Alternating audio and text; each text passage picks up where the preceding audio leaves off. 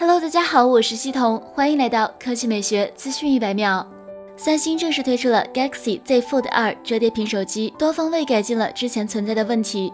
Galaxy Z Fold 2折叠屏手机的设计也是书本那样的外翻，只不过外屏从之前的4.6寸提升到了6.2寸，大大提升了屏幕的可用性。展开之后，Galaxy Z Fold 2就会变成7.6寸的平板，分辨率2213乘1689，120赫兹刷新率。虽然尺寸听上去变化不大，但是因为比例的变化，实际上比一代 Galaxy Z Fold 的面积大了百分之十三点五，有松烟墨和迷雾金两种颜色。正面也变成了打孔屏，颜值极大的提升了。同时，屏幕的折痕问题也改进了，屏幕材料、保护层等都做了改良，铰链结构也有类似的优化，多个角度都可以折叠。配置上，Galaxy Z Fold 2使用了骁龙八六五 Plus 五 G 平台，十二 G LPDDR5 内存，UFS 三点一闪存，最大二百五十六 G，还有四千五百毫安时。不过续航时间没透露。拍照方面，前置双一千万像素摄像头。后置一千二百万主摄加六千四百万长焦加一千二百万超广角三摄。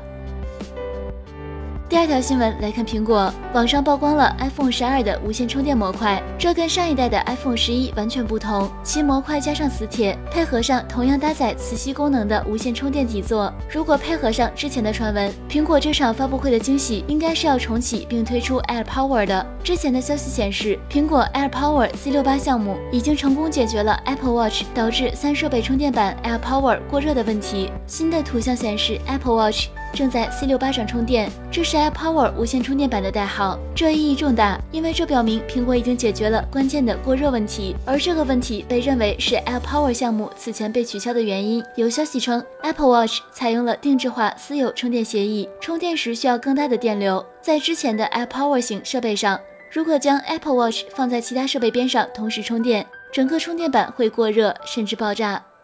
好了，以上就是本期科技美学资讯每秒的全部内容，我们明天再见。